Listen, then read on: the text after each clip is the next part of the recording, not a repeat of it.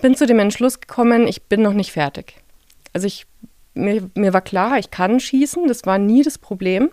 Ich kann nur diese Leistung, die ich im Training zeigen kann, nicht richtig in den Wettkampf projizieren.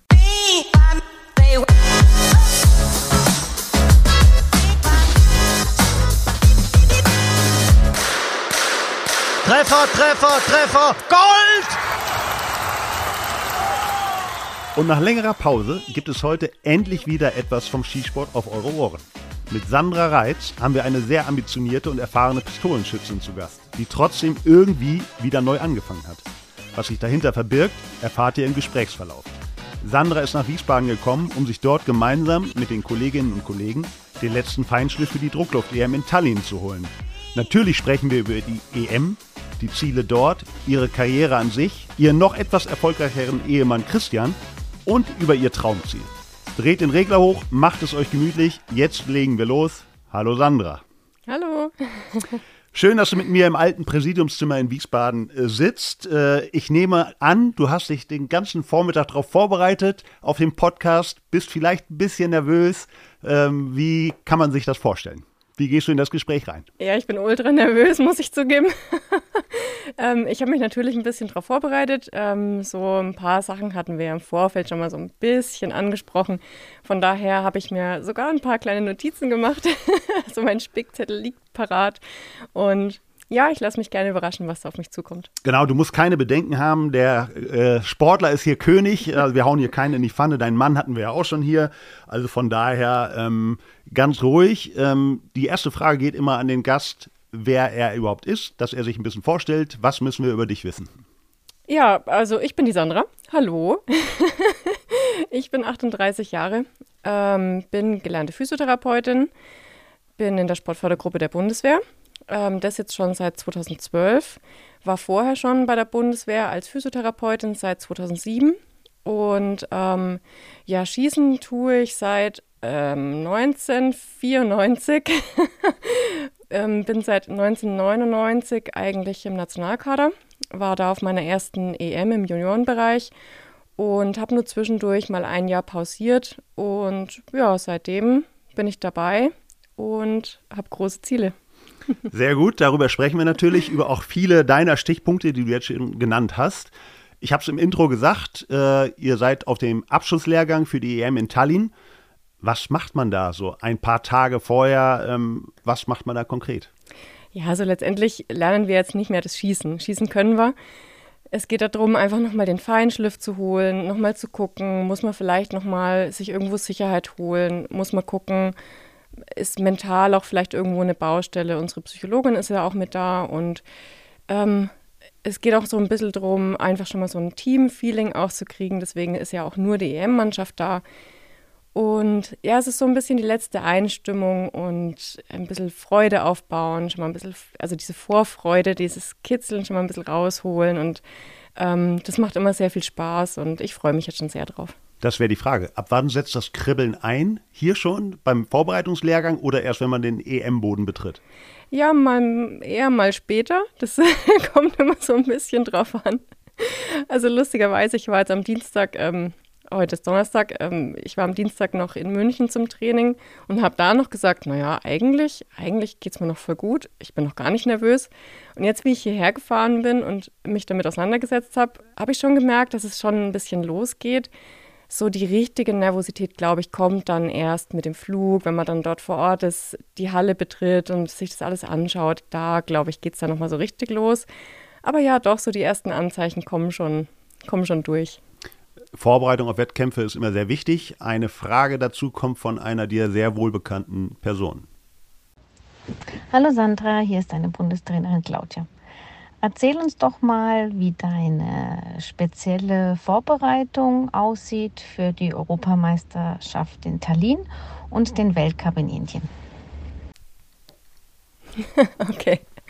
Ja, ähm, also die spezielle Vorbereitung jetzt auf die EM und auch auf Weltcup Indien ist letztendlich wie zu jedem Wettkampf. Es geht darum, sich vorher zu überlegen, wo geht's hin? Was ist das für ein Land? Wie ist das Wetter da? Muss ich vielleicht an irgendwas Spezielles denken, was ich mitnehmen muss? Ähm, was habe ich dort vielleicht für, für Gegebenheiten? Habe ich vielleicht sogar die Möglichkeit, mir Bilder anzuschauen von der Halle, wo man schießt? War schon mal jemand da? Kann ich mit dem reden?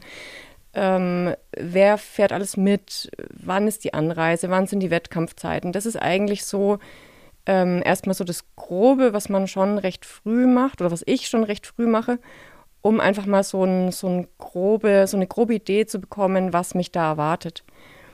Ähm, Gerade jetzt so in der letzten Woche geht es dann auch darum, sich mental wirklich auf diesen Wettkampf nochmal einzustimmen, zu überlegen, okay, was will ich erreichen, was, was sind direkt meine Ziele, habe ich vielleicht Baustellen im Kopf, die ich noch irgendwie abarbeiten muss? Ähm, muss ich vielleicht mich noch mal ein bisschen mehr aktivieren?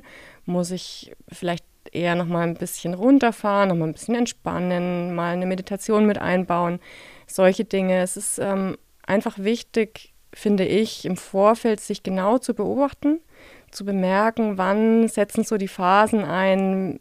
Bei mir zum Beispiel, wann wird es zu eng, also wann wird es zu genau, vor allem im Training wo muss ich vielleicht mal wieder einen Schritt vom Gas runtergehen, mal wieder so einen Schritt zurückgehen gedanklich und zu gucken, okay, um den Überblick zu behalten, zu gucken, okay, wo sind, was brauche ich jetzt überhaupt noch, ja, was, ähm, was ist jetzt zwar vielleicht mein Plan, also habe ich jetzt vielleicht gerade heute im Plan stehen, ich muss ins Fitnessstudio Krafttraining machen, ähm, sagt mein Körper mir das denn auch oder wäre es vielleicht sinnvoller, lieber mal eine Runde schwimmen zu gehen? Also da ähm, ist es gerade vor solchen Wettkämpfen immer extrem wichtig, ganz genau auf sich zu hören und sich ganz genau zu beobachten und sich auch immer wieder ein bisschen so zu hinterfragen, ist das richtig, was ich gerade mache? Bin ich da auf dem richtigen Weg oder muss ich vielleicht noch mal ein bisschen einlenken? Ähm, wir haben ja bei deiner Vorstellung gehört, du bist seit einer halben Ewigkeit schon im Nationalkader, seit über 20 Jahren. Weißt du überhaupt, deine wievielte EM das bei den Erwachsenen ist? Ähm, nein. Da habe ich natürlich nachgeguckt. Nicht. Es wird deine achte sein. Okay. Äh, und anschließende Frage: Hast du auf dem Schirm, was deine beste Einzelplatzierung bei einer EM war und wie vielte du überhaupt im vergangenen Jahr geworden bist? Naja, also vom vergangenen Jahr habe ich natürlich ganz präsent ähm, die Goldmedaille mit dem Robin im Mix. Das war natürlich Wahnsinn. Das war auch bis jetzt meine beste, ich sag mal, Platzierung bei einer EM. Einzeln Nee, muss ich passen. Ganz ehrlich, es tut mir leid, muss ich passen. Im Einzel bist du 14. geworden und deine oh. beste Einzel-EM-Platzierung war der sechste Platz 2017. Also kannst du auf jeden Fall noch nach oben setzen und mhm. drücken wir dir natürlich die Daumen. Aber das ist die Vergangenheit, jetzt ist die Gegenwart. Was ist dein Ziel für die EM in Tallinn? Dort bist du, du hast es gesagt, unter anderem Titelverteidigern im Mixed mit Robin Walter. Ja, ähm, natürlich äh, geistert dieser Titel im Kopf rum, das ist ganz logisch. Ich habe mich damit auch schon auseinandergesetzt, seitdem jetzt klar ist, dass Robin und ich auch wieder Mix zusammen schießen. Ähm, wird es natürlich schon eine spannende Situation. Das hatte ich halt noch nie. und ähm, ja, ich glaube, das Wichtigste oder mein Ziel äh, für die EM ist jetzt erstmal beide Finals zu sehen, also Einzeln und das Mixed-Finale. Und dann schauen, dass so weit kommen, wie, wie es halt geht. Ich einzeln und auch wir im Team. Es geht auch, wie bei allen großen Events, äh, um Quotenplätze für Paris 2024 und damit wahrscheinlich auch um dein großes Karriereziel, oder? Ja, natürlich, logischerweise. Ähm, klar sind die Quotenplätze auch präsent und ähm, es ist klar, dass das das große Ziel sein muss, diese Quotenplätze zu holen um eben einfach dann auch überhaupt die Möglichkeit zu haben, zu den Olympischen Spielen zu fahren. Und ja, natürlich wäre es schön, wenn ich das jetzt auf dieser EM schaffe, aber es ist jetzt nicht das ultimative Muss. Also es wäre schön, wenn es klappt. Wichtig ist eben diese Finalteilnahme. Und wenn ich da drin bin, dann ist alles möglich. Das ist jetzt wichtig. Und selbst wenn ich es jetzt bei dieser EM nicht schaffen sollte, ist noch nichts passiert. Also wir haben ja noch genug Zeit, es gibt noch genug Möglichkeiten, so einen Quotenplatz zu holen und von daher mache ich da jetzt mal noch keinen Stress. Was würde dir denn eine Teilnahme in Paris, es wären deine ersten Olympischen Spiele als Teilnehmerin bedeuten? Ja, es ist halt mein großer Traum. Schon sehr, sehr lange. Es hat ja bis jetzt leider noch nicht geklappt und es wäre, ja, es ist halt einfach das ultimative Ziel als Sportler, glaube ich, zu den Spielen zu fahren. Und ja, es, ich tue aktuell alles dafür, dieses Ziel zu erreichen. Du hast schon an Olympischen Spielen teilgenommen, allerdings nur als Zuschauerin bzw. Begleiterin. Dazu gibt es eine weitere Sprachnachricht. Meine liebe Sandra, so viele Jahre sind wir gemeinsam in der Welt herumgeflogen und haben unzählig viele Stunden auf den Schießständen verbracht. Und dabei ist ein Trip, den wir gemeinsam erlebt haben, der, der für immer in unseren Köpfen bleiben wird. Und das war der nach Rio im Jahr 2016. Erzähl doch mal, was es mit Hausboot und Caipirinha so auf sich hat. Ja, puh, da werde ich glatt ein bisschen emotional. ähm, ja, der Trip nach Rio 2016 war echt spannend. Das war so ein richtiger Abenteuertrip. Ähm, vor Ort hatten wir recht interessante Gegebenheiten, würde ich mal so sagen. Ähm, Julia und ich haben recht spontan entschieden, ähm, dann noch mitzufliegen mit unseren zwei Männern. und ähm, haben uns dann bei Bekannten von mir mit äh, mehr so eingemietet, so untergeschoben. und die hatten ein Haus gemietet, das wusste ich. Also ein ganzes Haus, das war eine riesige Truppe, die da unterwegs war. Und die haben gesagt, ja, ach, euch zwei Mädels, euch kriegen wir schon irgendwie unter. Und ja, das war schon cool. Also dieses Haus war auf so einer kleinen Insel in so einem riesigen See und man ist da nur hingekommen, wenn man halt mit diesem mit so kleinen Taxibooten gefahren ist. Die Leute konnten aber kein Englisch und auch natürlich kein Deutsch und so. Also es war immer ein bisschen spannend. Man wusste nie so genau, ob man ankommt, da wo man hin will. Ähm, in dem Haus selber gab es halt teilweise kein warmes Wasser. Ähm, es, wir haben halt auf so Paletten quasi geschlafen mit einer Matratze drauf. Noch dazu war es äh, zu den Spielen gar nicht mal so warm da in Rio und wir haben eigentlich die ganze Zeit nur gefroren.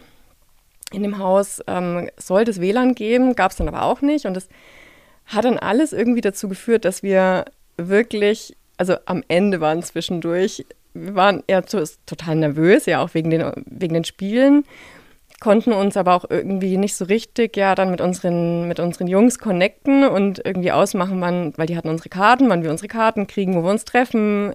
Das war alles echt nicht so einfach. Und ja, doch, der ein oder andere Kaipi hat über die Zeit dann schon hinweggeholfen. Mehr möchte ich da jetzt nicht dazu sagen. okay, das reicht erstmal. Ähm, aber natürlich, das äh, haben wir eben schon gehört, das große Ziel ist, als Teilnehmerin an Olympischen Spielen teilzunehmen. Paris ist das Ziel. Und deswegen hast du 2022, glaube ich, einen Entschluss gefasst, der beziehungsweise gravierende Maßnahmen ergriffen. Kannst du das ein bisschen erläutern?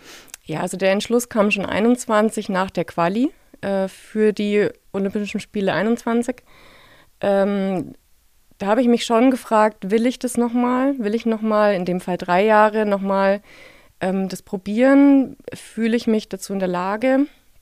Ich habe viele Gespräche geführt mit Trainern, mit meiner Familie, mit Chris und ähm, bin zu dem Entschluss gekommen, ich bin noch nicht fertig. Also ich, mir, mir war klar, ich kann schießen, das war nie das Problem. Ich kann nur diese Leistung, die ich im Training zeigen kann, nicht richtig in den Wettkampf projizieren. Und ich habe dann die Entscheidung gefasst, ich probiere es, ich gebe mir diese Chance nochmal bis 24 und werde aber, und es war auch klar dann, dass wir einiges verändern werden müssen, weil so wie ich es bis dahin gemacht habe, war es zwar ganz gut, aber eben noch nicht gut genug. Und ähm, ja, wir haben da wirklich dann ganz schön viel auf links gedreht. Da war dann schon, das war auch echt eine harte Zeit gerade so der Herbst 21 auf 22, das war schon pff, anstrengend. da habe ich ähm, viel geweint und viel, ähm, auch viel gelacht, auf jeden Fall. Aber es war schon nicht ganz einfach. Wenn du sagst, viel auf links gedreht, was habt ihr denn konkret gemacht? Erzähl mal. Ja, eigentlich haben wir alles auf den Prüfstand gestellt. Wir haben zwar an viele Dinge schnell einen Haken setzen können. Also wie ich schon gesagt habe, rein schießtechnisch war ich ja gut. Ähm, wir haben auch relativ schnell festgestellt, dass man da gar nicht so viel ändern muss. Also rein an dem Schießtraining, an meinem Schießstil äh, hat man nicht viel ändern müssen. Da ging es ein bisschen um die Qualität im Training. Aber es war relativ schnell klar, dass es jetzt keinen Sinn machen würde, wenn ich jetzt einfach doppelt so viel trainieren würde. Oder, pf, keine Ahnung, also das war rein vom, vom Schießen her, war klar, da fehlt nicht so viel. Ähm, wir haben dann immer mehr quasi die verschiedenen Faktoren abgeklappert. Ja, da ging es dann los mit Sport. Was mache ich an Sport nebenbei? Da haben wir zum Beispiel dann festgestellt, okay, ich mache relativ viel Ausdauertraining, kann man da vielleicht was ändern, um vielleicht ein bisschen mehr Sicherheit im Wettkampf herzustellen. Weil ja eigentlich das mein Hauptproblem, nenne ich es mal, war, eben dieser Wettkampf, diese Wettkampfsituation. Also haben wir ähm, entschieden, ich mache mehr Krafttraining, was ich auch jetzt im Nachhinein sagen muss, dass mir das wirklich sehr gut getan hat. Ähm, ich mache es auch immer noch so. Ich mache immer noch mehr Krafttraining wie Ausdauer, deutlich mehr im Verhältnis. Ähm, aber die, die Haupt, also der Hauptangriffspunkt, wo wir angesetzt haben, war einfach das Mentale. Also was genau passiert in einem Wettkampf? Warum schaffe ich es nicht, diese Trainingsleistung in den Wettkampf ähm, zu, zu projizieren? Warum kriege ich, krieg ich es nicht hin, im Wettkampf einfach stabil zu schießen? Und ähm, da haben wir relativ viele Punkte gefunden und das war halt einfach hart, weil, naja, ich bin halt doch schon recht lange dabei. Man hat da dann schon so seine Päckchen, die man so mit sich rumschleppt. Klar, positive Sachen wie aber auch negative. Und bei mir war es schon so, dass sich die letzten Jahre so diese negativen Päckchen ein bisschen angehäuft haben. Und es war einfach dann zu viel für mich. Ich habe mir viel zu viel Druck gemacht, viel zu viel selber Druck aufgebaut. Ich wollte immer wieder es mir selber beweisen, ähm, dass ich es kann, was schon an sich der Gedanke schon falsch ist, weil ich hätte es ja wissen müssen, dass ich es kann. Oder ich weiß es ja, dass ich es auch damals schon konnte. Ähm, auch solche Sachen wie diesen, diesen Spaß an diesen Wettkämpfen wiederzufinden. Das war immer, jeder Schuss war dann Kampf, aber nicht so ein, nicht so ein positiver Kampf, so ich will jetzt eine 10 schießen, sondern ich muss überhaupt diesen Schuss irgendwie rauskriegen. Und das hat sich so potenziert und es war so eine, so eine Abwärtsspirale, die sich dann da im Wettkampf aufgebaut hat. Und da war halt wirklich die Aufgabe, wieder rauszukommen. Wo setzt man da an? Wie kommt man daran, aus dieser Spirale wieder rauszukommen? Da mal irgendwo so einen so Stopp reinzuhauen und zu sagen, alles klar, wir nullen das ganze System jetzt mal und fangen nochmal von vorne an. Und bei deren ganzen Altlasten war das halt nicht so einfach. Das heißt, dann hast du auch Hilfe gehabt, nehme ich mal an. Ich glaube von Rita Regös, der Sportpsychologin. Das heißt, die hat dir dann jetzt auch äh, Werkzeuge an die Hand gegeben. Erstmal Festplatte löschen und jetzt neue Hand, äh, Werkzeuge an die Hand gegeben, dass du eben positiv in den Wettkampf gehst, dass du weißt, du bist gut und dass du dir keinen Druck machst. Oder wie kann man das verstehen? Ja, es war, das war eine Kombination aus vielen Dingen. Ähm, Rita hat dann natürlich einen sehr großen Anteil daran. Wir haben ja schon, wir arbeiten ja schon lange zusammen und das ist äh, wirklich Wahnsinn, was sie an, an Wissen und Erfahrung hat. Ähm, aber auch mit den Trainern habe hab ich viel, also viel reden müssen. Wir haben viel im Training, teilweise einzelne Gedanken auseinandergenommen. Warum denke ich jetzt gerade, dass dieser Schuss genau so und so und so sein muss? Muss ich das denn denken oder kann ich das vielleicht auch anders denken? Ähm, und das war echt krass, weil du, also weil ich überhaupt erst mal mich damit auseinandersetzen musste, was denke ich überhaupt für Blödsinn teilweise. ähm, was kommen auch für Emotionen da hoch, gerade auch im Wettkampf. Das war dann auch ja der nächste Schritt zu sagen, alles klar, wie unterscheidet sich das denn, diese Gedanken im Training und im Wettkampf? Da kamen zum Beispiel Sachen raus, wie, dass wenn ich halt im Training nachschieße, das überhaupt kein Problem ist. Dann konnte ich mich da hinstellen, konnte die sachlich analysieren und habe den nächsten Schuss halt weitergemacht und habe eine 10 geschossen und alles war prima. Im Wettkampf ist da mein ganzes System zusammengebrochen bei einer Acht. Und ähm, da kamen so viele Emotionen auf einmal hoch, die ich halt vom Training nicht kannte, nicht hatte. Und dazu kam aber auch so ein bisschen mein, mein Perfektionismus durch, weil für mich im Wettkampf diese Emotionen nicht, nicht richtig waren. Also für mich hat sich das angefühlt wie, ich darf im Wettkampf diese Emotionen nicht haben, weil es unprofessionell ist. Das war für mich irgendwie in meinem Kopf klar. Natürlich hat mich das dann noch mehr unter Druck gesetzt, weil ich ja mit diesen Emotionen auf einmal zu kämpfen hatte, die ich nicht wollte, die ich weder zulassen wollte, noch mich mit denen auseinandersetzen wollte. Und ähm, das hatte das Ganze natürlich noch schwieriger gemacht. Da zum Beispiel ähm, hat mir wahnsinnig gut ähm, das Thema Hypnose geholfen und auch Meditieren.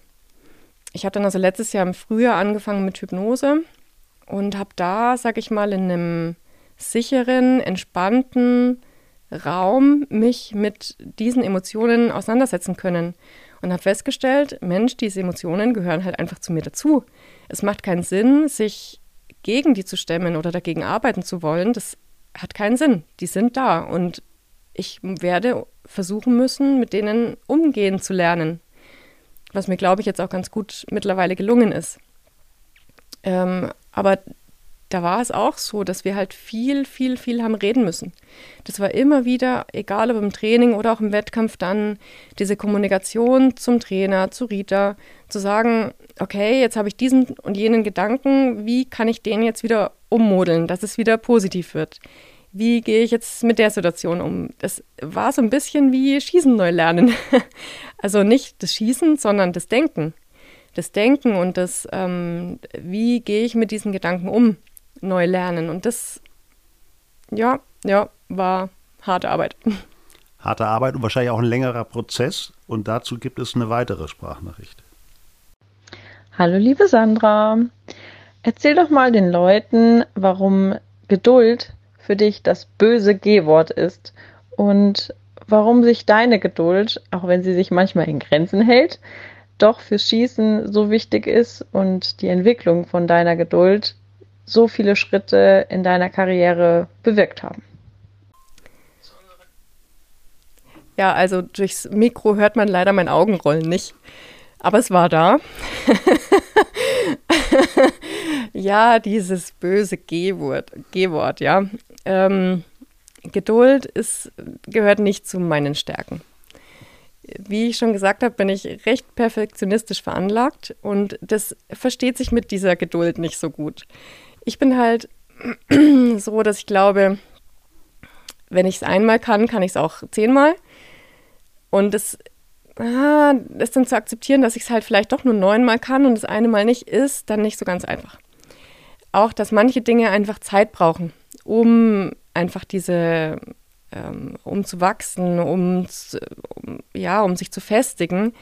Mir ist es durchaus bewusst, dass es so ist. Ich weiß, dass es Zeit braucht, aber ich will nicht, dass es so viel Zeit braucht.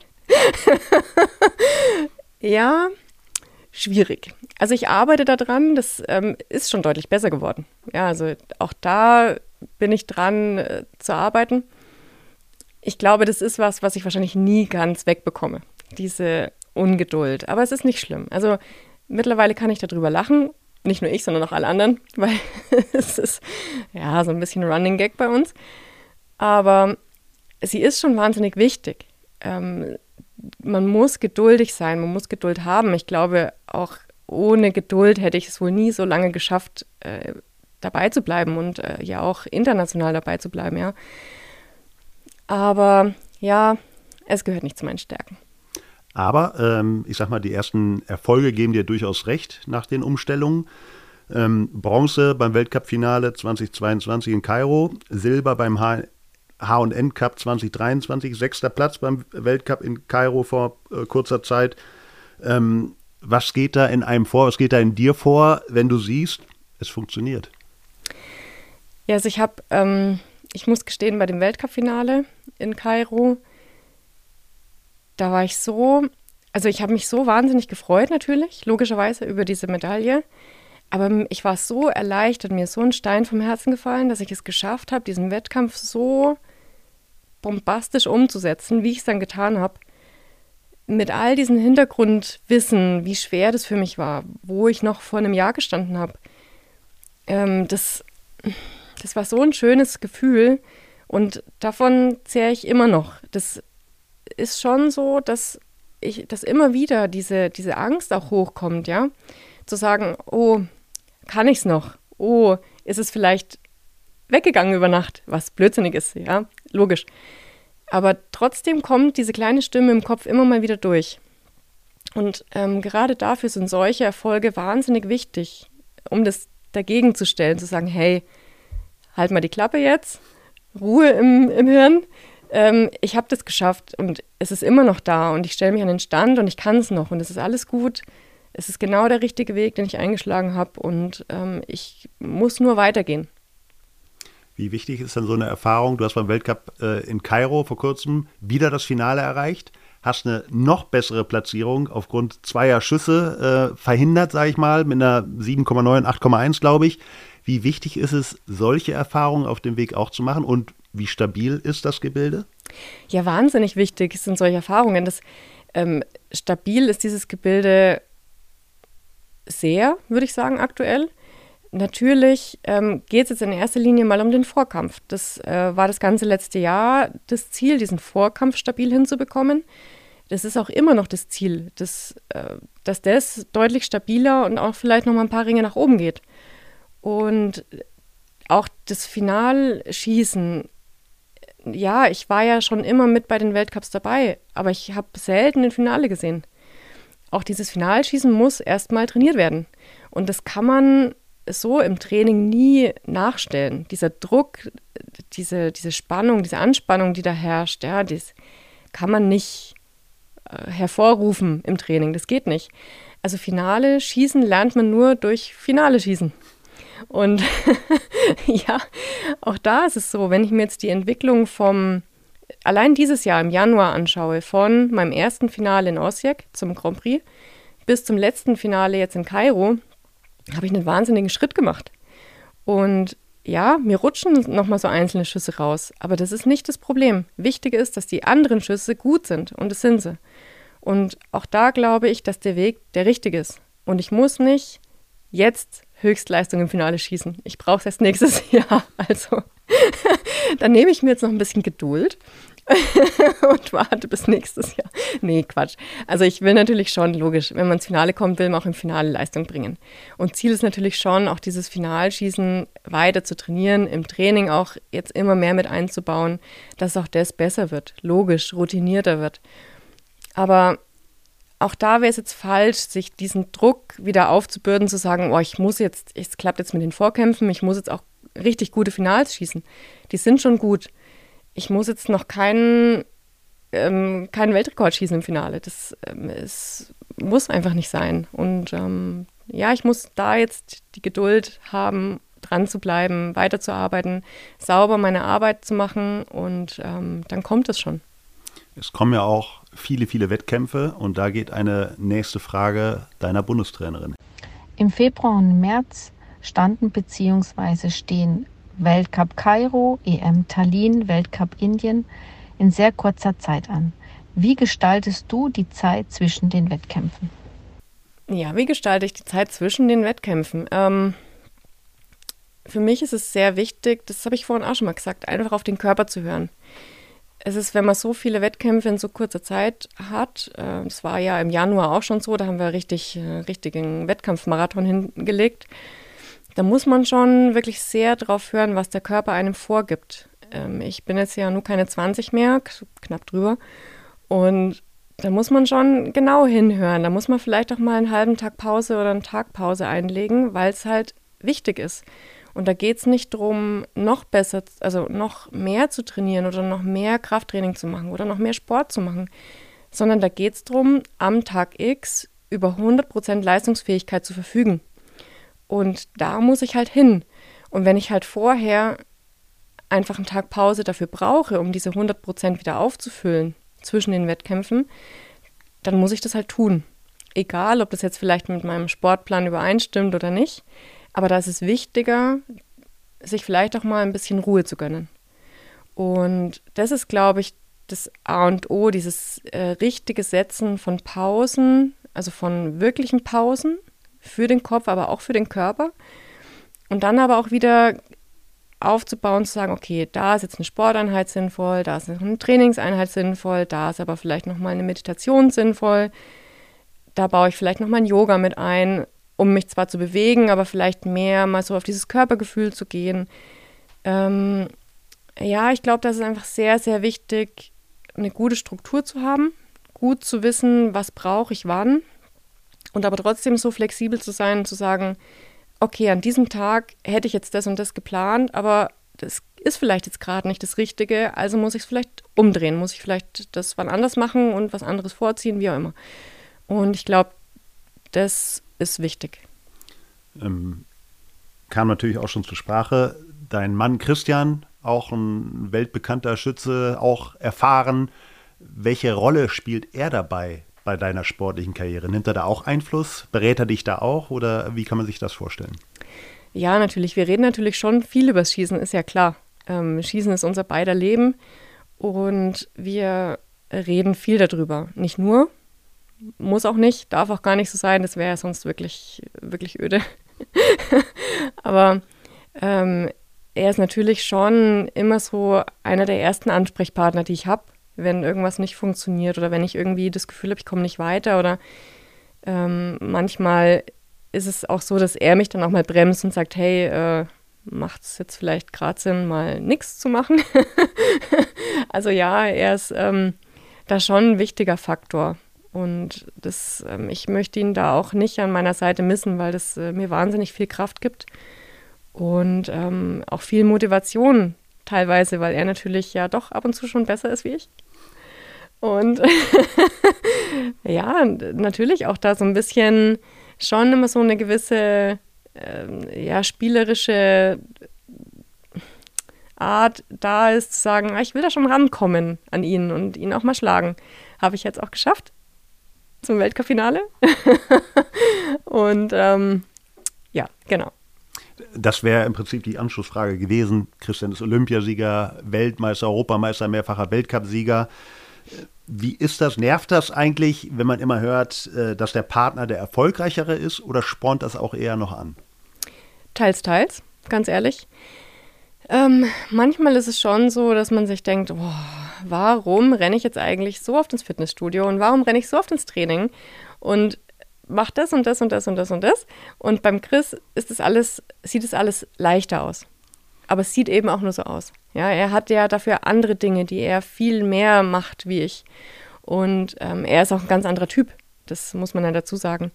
Und ähm, ja, logisch, manchmal kotzt es mich an, ganz ehrlich. Aber viel öfter ist es eher ein Ansporn und es ist eher ein Antrieb zu sagen, alles klar, da will ich auch hin. Und ähm, ja, genau. Ich erinnere mich noch an die Weltmeisterschaft 2018 in Changwon. Damals gab es eine eigene Pressekonferenz mit dem Ehepaar Reitz in Korea. Ist es eine Besonderheit, dass ihr als Ehepaar äh, im Skisport antretet oder gibt es da auch andere Beispiele für?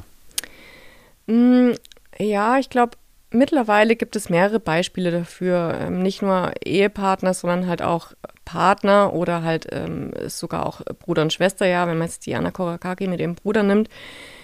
Also mittlerweile gibt es mehrere solche Fälle wie uns.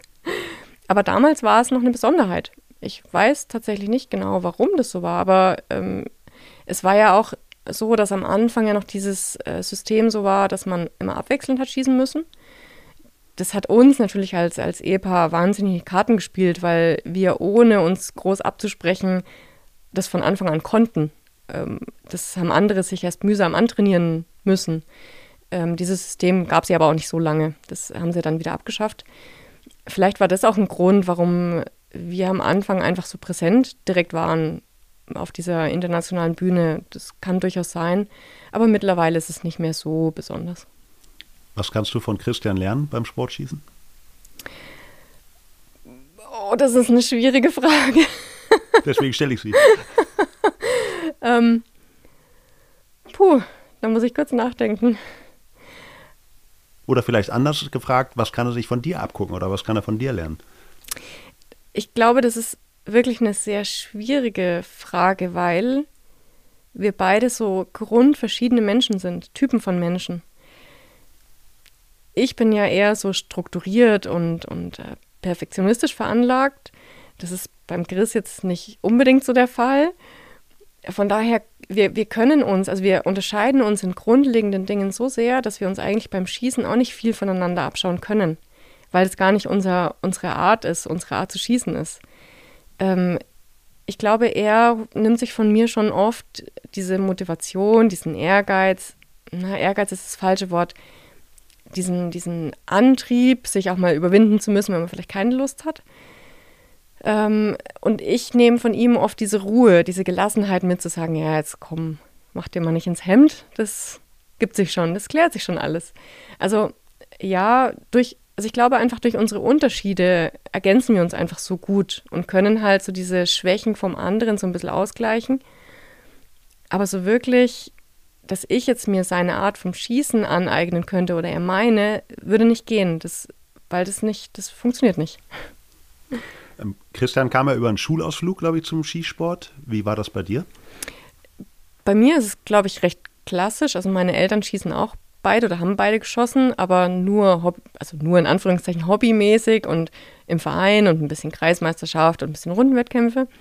Und ja, ich war halt immer bei den Trainings dabei und unser Schützenverein, also mein, mein Heimverein, ähm, ist schon auch recht traditionell. Also da gab es immer viele Feste und viele Feiern und ähm, dann ist man auf den Umzug gefahren und ist damit marschiert und ähm, ich war da immer mit dabei und äh, ich fand es halt einfach auch vom, vom gesamten Zugehörigkeitsgefühl, das war schon Wahnsinn. Und ich habe dann halt mit, damals durfte man ja noch mit zehn anfangen, ich habe dann direkt, wo ich zehn Jahre alt geworden bin, ähm, mit Gewehr mich probiert, habe relativ schnell festgestellt, dass ich absolut talentfrei bin, was Gewehrschießen angeht und habe es dann mit der Pistole probiert und das lief von Anfang an recht gut und dann bin ich dabei geblieben und äh, war auch relativ schnell recht, recht gut. Ähm, ich war ja dann schon mit 14 auf meiner ersten EM und ja, da bin ich relativ schnell irgendwie in dieses System reingerutscht, ohne so richtig ähm, zu wissen, was passiert, aber es war gut. Du bist ein sportlicher Typ, hast sicherlich auch viele andere Sportarten ausprobiert. Und vielleicht zielt dahin auch eine interessante Info und Frage von Doreen.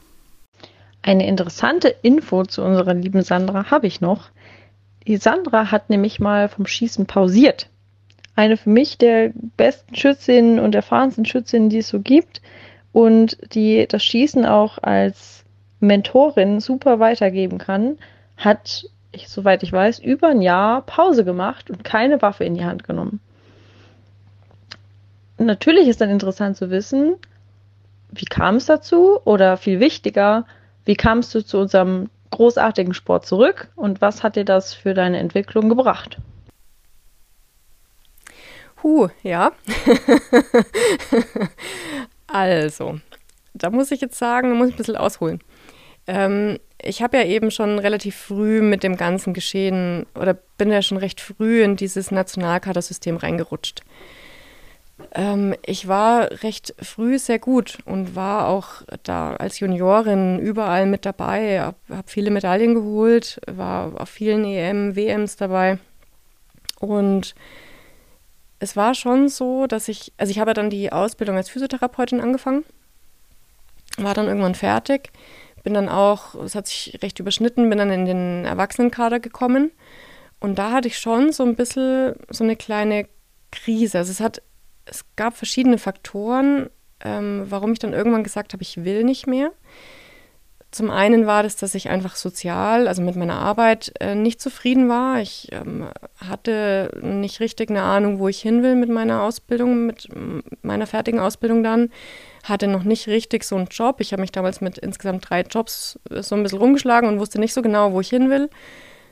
Ähm, hatte dann auch gesundheitlich ein bisschen Probleme, mit der Halswirbelsäule, hatte nicht mehr so richtig den Antrieb zum Schießen, hatte keine Lust mehr, hatte auch, war irgendwie, hatte zwar Lust auf Wettkämpfe zu fahren, aber konnte mich zum Training nicht motivieren und habe einfach auch mit diesem Druck in der Damenklasse im ersten Moment nicht umgehen können. Also das waren viele Faktoren, die letztendlich dazu geführt haben, dass ich irgendwann gesagt habe, damals war Jan mein Trainer noch, ähm, Jan, du, wir müssen uns was überlegen, ich will nicht mehr. Und es war aber auch kein, ich mache eine Pause, sondern ich will nicht mehr. Wie alt warst du da? Das war 2006, also 22. Ja, ja, genau. Und ähm, wir haben dann ein längeres Gespräch geführt Wir haben lustigerweise erst letztens darüber geredet. ich weiß nicht, ob ich es ausplaudern darf. Naja, ich plaudere nicht alles aus. Es war auf einer Rangliste und wir haben abends ähm, zusammengesessen und haben darüber geredet und haben uns dann entschieden, dass ähm, ich sofort aufhöre. Also, dass ich auch den nächsten Wettkampf nicht mehr schieße, an dem Sonntag noch, sondern direkt die Waffe wegpacke und aufhöre. Und ähm, es war damals für mich auch tatsächlich so, dass ich gesagt habe, ich höre auf. Also für mich war klar, ich, ich sperre jetzt diese Pistole zu Hause in den Schrank und schaue sie nie wieder an. So. Jetzt war, jetzt war das damals so, dass ähm, mein Bruder auch geschossen hat. Ähm, mein Bruder ist knapp neun Jahre jünger wie ich. Und der war damals im Bayern-Kader auch. Und ich habe damals auch schon den B-Trainerschein gehabt und habe dann für mich entschieden, okay, so, ich will zwar nicht mal selber schießen, aber ich habe damals auch schon nebenbei so ein bisschen so einen Kreiskader gemanagt. Und ähm, das hat mir auch Spaß gemacht und da habe ich auch weitergemacht. Also ich bin nicht komplett einfach nie wieder in ein Schützenheim gegangen, sondern ich war trotzdem da. Ich habe meinen Bruder unterstützt, war mit dabei, bin zu den Wettkämpfen mitgefahren und war als Trainer aktiv und bin dann, naja, ein Dreivierteljahr später ungefähr, ja, kommt hin, halbes, dreiviertel Jahr später, mit meinem Bruder nach Suhl gefahren. Ähm, auf einen Wettkampf, auf einen Juniorenwettkampf. Und stand dann in Suhl, also Fun Fact, meine Karriere vermeintlich hat in Suhl aufgehört und naja, dann bin ich wieder in Suhl gelandet mit meinem Bruder und ich stand dann da in dieser Halle und habe gedacht, scheiße, das will ich auch wieder. Das kann es nicht gewesen sein. Und das war der Moment, wo ich für mich entschieden habe, ja, okay, es geht schon irgendwie ohne Schießen, aber ich will nicht, dass es ohne Schießen geht. Also ich, es war für mich klar, also in dem Moment war klar, ich will wieder das Schießen anfangen, aber weil ich es will, weil ich für mich festgestellt habe, es ist mir wichtig und ähm, ich will das weitermachen. Von daher war diese Pause so wahnsinnig wichtig für mich, weil ich diesen, diesen Wert vom Schießen für mich in meinem Leben erkannt habe zu sehen, das ist nicht einfach nur ein Hobby, was ich nebenbei mache und wo ich ganz gut drin bin, sondern es ist irgendwie mein Leben. Und ich glaube, ohne diese Pause an der Stelle würde ich heute nicht mehr schießen. Das hätte ich vielleicht noch ein, zwei, drei Jahre so hingezogen und dann hätte ich vielleicht wirklich aufgehört. Für immer. Und ähm, von daher, ja, für mich, für mich ganz persönlich war diese Pause wahnsinnig wichtig um diesen Wert vom Schießen zu erkennen und weiter zu bleiben und wieder diese Motivation zu finden, zu trainieren und ähm, mich dann nochmal voll reinzuknien. Ist ja eine persönliche Entscheidung, sehr große Entscheidung. Vielleicht spielt aber auch ein bisschen äh, der Teamgedanke eine Rolle. Ihr seid ja äh, oft zusammen und da geht eine weitere Frage der lieben Julia hin. Und wenn wir schon in Erinnerungen schwelgen, obwohl die Sauna in Suhl im Hotel immer noch nach Glühwein riecht? Was war da los? Oh. oh Mann, sowas kann ich doch nicht öffentlich erzählen, Julia. ja, also, hm. ich trinke recht gerne Glühwein im Winter. Also, ich bin grundsätzlich ein Sommermensch. Ich hasse den Winter. Winter ist einfach schrecklich, weil es ist kalt und eklig und schneit und das braucht kein Mensch. Ähm, das einzig Schöne im Winter ist eigentlich, dass man Glühwein trinken kann.